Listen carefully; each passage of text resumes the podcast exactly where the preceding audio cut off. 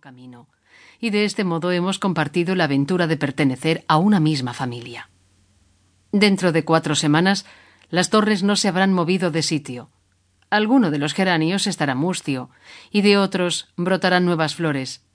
Pero yo seguramente no seré la misma. Algo en mi interior será distinto. Tengo ese presentimiento. Veinte años después de aquel primer viaje, el que hice de Bombay a Barcelona para empezar mi segunda vida, me encuentro en un avión que me llevará a encontrar las respuestas a un buen número de preguntas, a disipar la incertidumbre, a llenar los vacíos que esconden mi propia realidad. Destino Bombay. Los motores se van calentando. El avión avanza, da las primeras sacudidas y toma impulso para alzar el vuelo. De lo más hondo de mí surge una plegaria ahora que estoy tan cerca del cielo, tan cerca de aquel que me eligió y me ha guiado hasta este preciso instante. Así es como lo siento. Pido la fortaleza que me resultará imprescindible para superar el reto al que debo hacer frente, el coraje para seguir adelante y llegar hasta el final sin desfallecer.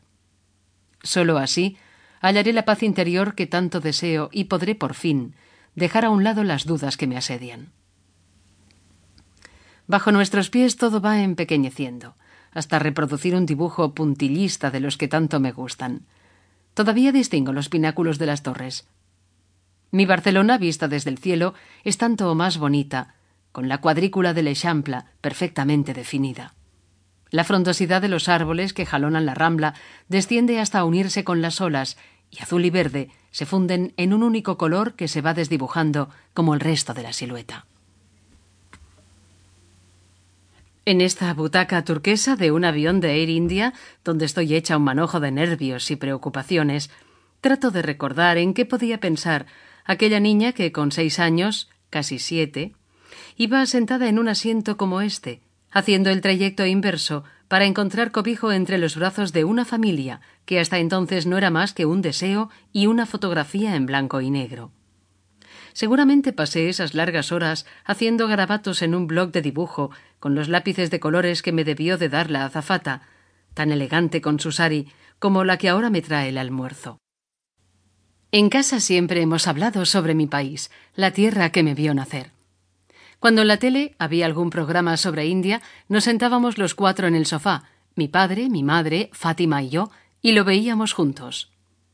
A menudo, a partir de un reportaje que nos abría una ventana a la belleza de sus paisajes y sus gentes, o a la pobreza en la que se ven inmersos, hablábamos de nuestra infancia, de cómo habíamos llegado a Barcelona mi hermana y yo desde el mismo país en distintos momentos, de qué había supuesto para mis padres la adopción de dos niñas, de cómo habían superado todo el papeleo. Primero, redactaban en castellano la documentación que tenían que presentar y después encargaban la traducción al inglés, de la mezcla de angustia y emoción que sentían durante los preparativos. Ahora pienso que fueron muy valientes, pues nos adoptaron a principios de los años setenta y en aquellos momentos su decisión no era lo más habitual. Debían de sentirse muy solos, sin poder compartir sus dudas con casi nadie, y también por ello los admiraré siempre. Las sesiones en el sofá eran la ocasión ideal para hablar de la adopción, y resultaba sencillo, una faceta más de nuestra vida. Con la excusa de que éramos muy pequeñas cuando vinimos y de que no recordábamos con claridad el país de donde habíamos partido, la conversación siempre desembocaba en una promesa. Cuando seamos mayores, iremos los cuatro.